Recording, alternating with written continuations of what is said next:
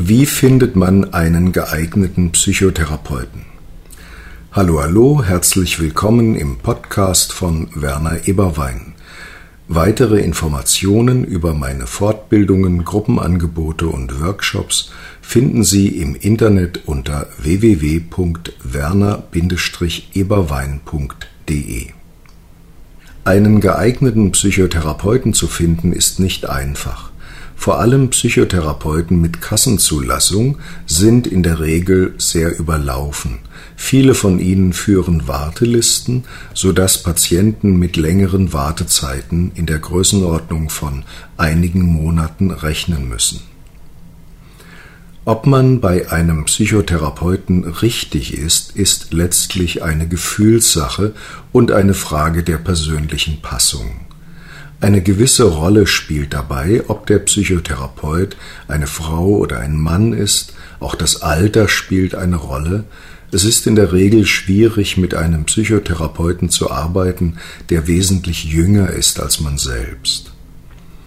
Wichtig ist auch die Lebenserfahrung des Therapeuten, sein kultureller Hintergrund, seine Weltanschauung, sein ästhetischer Geschmack, seine Einstellung zum Leben, seine Berufserfahrung sowie seine soziale Herkunft.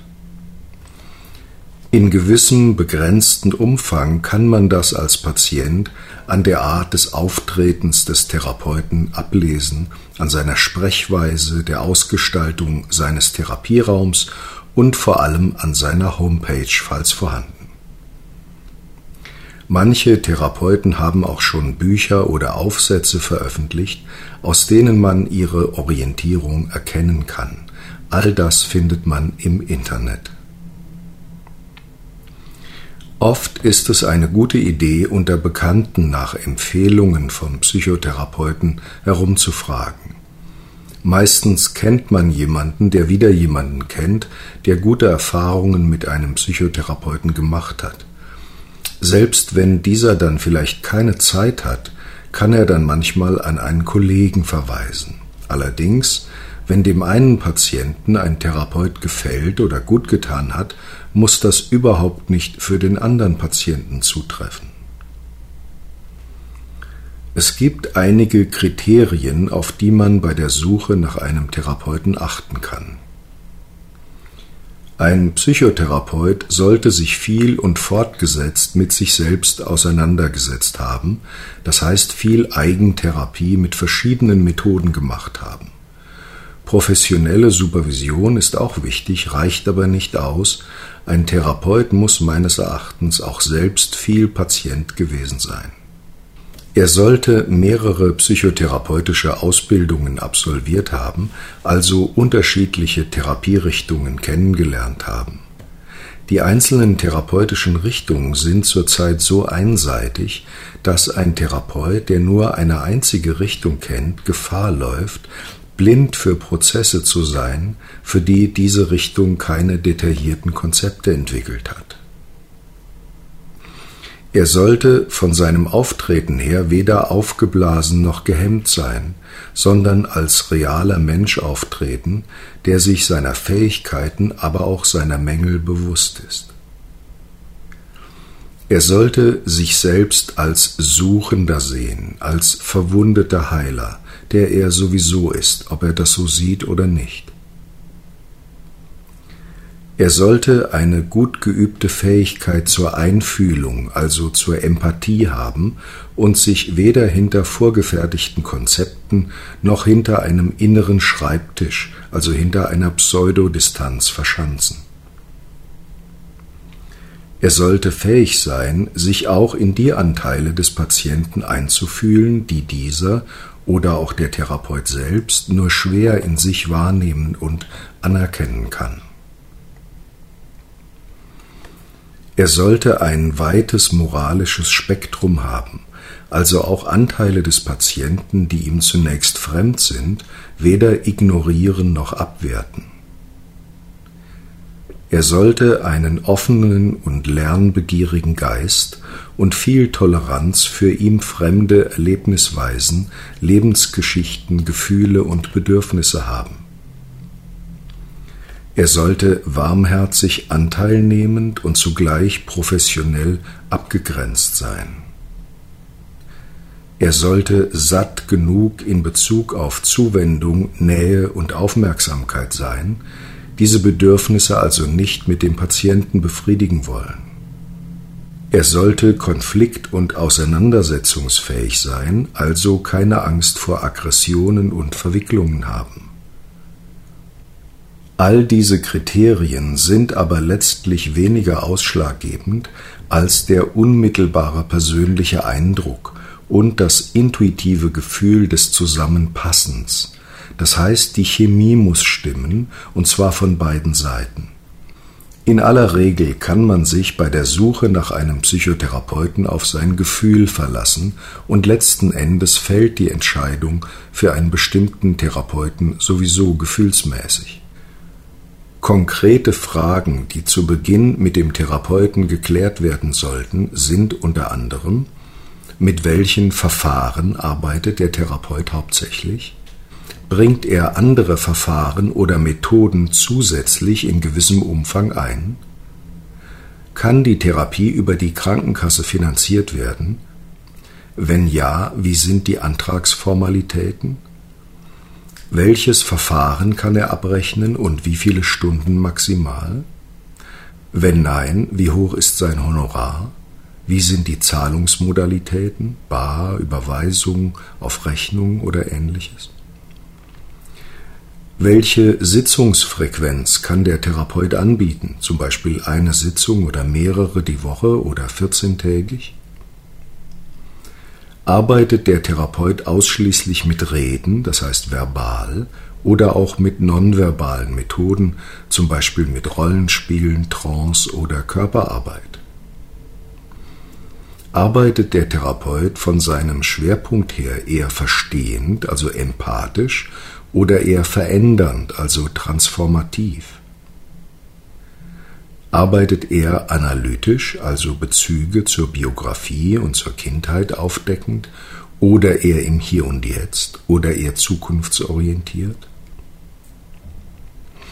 Arbeitet der Therapeut von seinem Stil her eher begleitend oder eher führend oder deutend oder konfrontativ? Ist er von seinem Temperament her eher sanft und behutsam oder eher forsch und herausfordernd? Versteht er den therapeutischen Prozess eher als etwas, das sich prozesshaft und kooperativ mit dem Patienten entwickelt, oder folgt er bestimmten Vorgaben, zum Beispiel von Theorien oder aus Handbüchern oder Programmen? Kann sich der Therapeut persönlich vorstellen, mit dem Therapiesuchenden zu arbeiten? Wenn ja, ab wann? Einzeln oder in einer Gruppe? Es gibt im Internet inzwischen eine Reihe von Portalen, auf denen Psychotherapeuten nach bestimmten Suchkriterien und manchmal auch mit Bewertungen zu finden sind. Außerdem gibt es diverse Beratungsstellen, Manche von ihnen sind unabhängig, andere verfahrensgebunden, manche sind nur für bestimmte Personengruppen bestimmt, zum Beispiel für Frauen oder für Kinder oder für Homosexuelle oder für Opfer von sexuellem Missbrauch, für Süchtige, für Psychotiker oder ähnliches. Dann gibt es Ambulanzen, von denen die meisten nur an einen bestimmten Therapeutenkreis ihres eigenen Verfahrens überweisen, und die Vermittlungsstellen der lokalen kassenärztlichen Vereinigungen, die wissen, wer von den Kassentherapeuten in der Umgebung gerade freie Plätze hat, ohne aber viel darüber zu wissen, wie diese Therapeuten jeweils sind und wie sie arbeiten. Ein weiterer Weg geht über die Verbände und Ausbildungsinstitute der jeweiligen Verfahren, die oft im Internet Therapeutenlisten führen, in denen sich meistens auch Details zu den jeweiligen Spezialgebieten des Therapeuten finden. Das Ganze ist oft kein leichter Weg, unter Umständen muss man auch mit mehreren Therapeuten Vorgespräche führen, bis es dann bei einem Klick macht. Man ruft zuerst bei dem Psychotherapeuten an und bittet um einen Termin für ein Vorgespräch. Da Psychotherapeuten in ihren Praxen meistens in Sitzungen sind, wird man in aller Regel zuerst mal nur einen Anrufbeantworter erreichen. Wenn man will, kann man am Telefon auch schon ein kurzes Stichwort dazu sagen, worum es ungefähr gehen soll. Es folgen dann ein oder mehrere Vorgespräche, in denen sowohl der Patient als auch der Therapeut versucht einzuschätzen, ob man miteinander arbeiten kann und ob das dem Patienten etwas bringen könnte. Manche Therapeuten beginnen mit einer längeren Anamnese, bei der der Patient detailliert zu seinen Problemen und seiner Lebensgeschichte befragt wird. Wenn es zu einer Therapievereinbarung kommt, kann ein Kostenübernahmeantrag an die Krankenkasse gestellt werden. Wenn der Patient in den letzten zwei Jahren keine Psychotherapie auf Kosten der Krankenkasse in Anspruch genommen hat, ist das in der Regel nur eine Formalität. Der Antrag wird in aller Regel von der Krankenkasse in ungefähr zehn Tagen bewilligt, dann hat man erst einmal 25 Stunden einer sogenannten Kurzzeittherapie zur Verfügung. Danach kann die Kostenübernahme verlängert werden, was ziemlich aufwendig ist. Der Therapeut muss dafür einen ausführlichen Bericht schreiben, der anonym, also chiffriert, an einen Gutachter der Krankenkasse geht, der über die Verlängerung der Kostenübernahme nach bestimmten Kriterien entscheidet, die ihm die Krankenkasse vorgibt.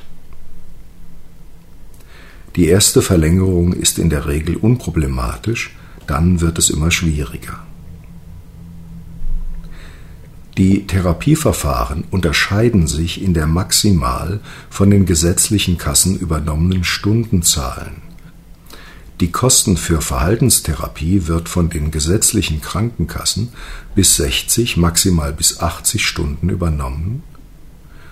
Bei tiefenpsychologisch fundierter Psychotherapie sind es 80 bis maximal 100 Stunden bei der Psychoanalyse 240 bis maximal 300 Stunden. Gelegentlich kommt es vor, dass sich eine Psychotherapie festfährt. Das heißt, dass Patient und Therapeut sich zwar Mühe geben, aber einfach nicht weiterkommen. Die Gründe dafür können vielfältig sein. Manche davon liegen beim Therapeuten, andere liegen beim Patienten, wieder andere in der mangelnden Passung zwischen beiden. Falls ein Patient das bemerkt, sollte er es unbedingt in der Therapie zum Thema machen. Falls das nicht hilft, kann der Patient durchaus den Therapeuten auch wechseln. Ein Therapeutenwechsel sollte allerdings nicht leichtfertig aufgrund prinzipiell lösbarer Probleme geschehen, denn diese sind unweigerlich Teil jedes psychotherapeutischen Prozesses. So, das war's. Ich hoffe, dieser Podcast war interessant für Sie. Weitere Informationen über meine Fortbildungen, Gruppenangebote und Workshops finden Sie im Internet unter www.werner-eberwein.de. Einen schönen Tag und viele freudige Erlebnisse wünscht Ihnen Ihr Werner Eberwein.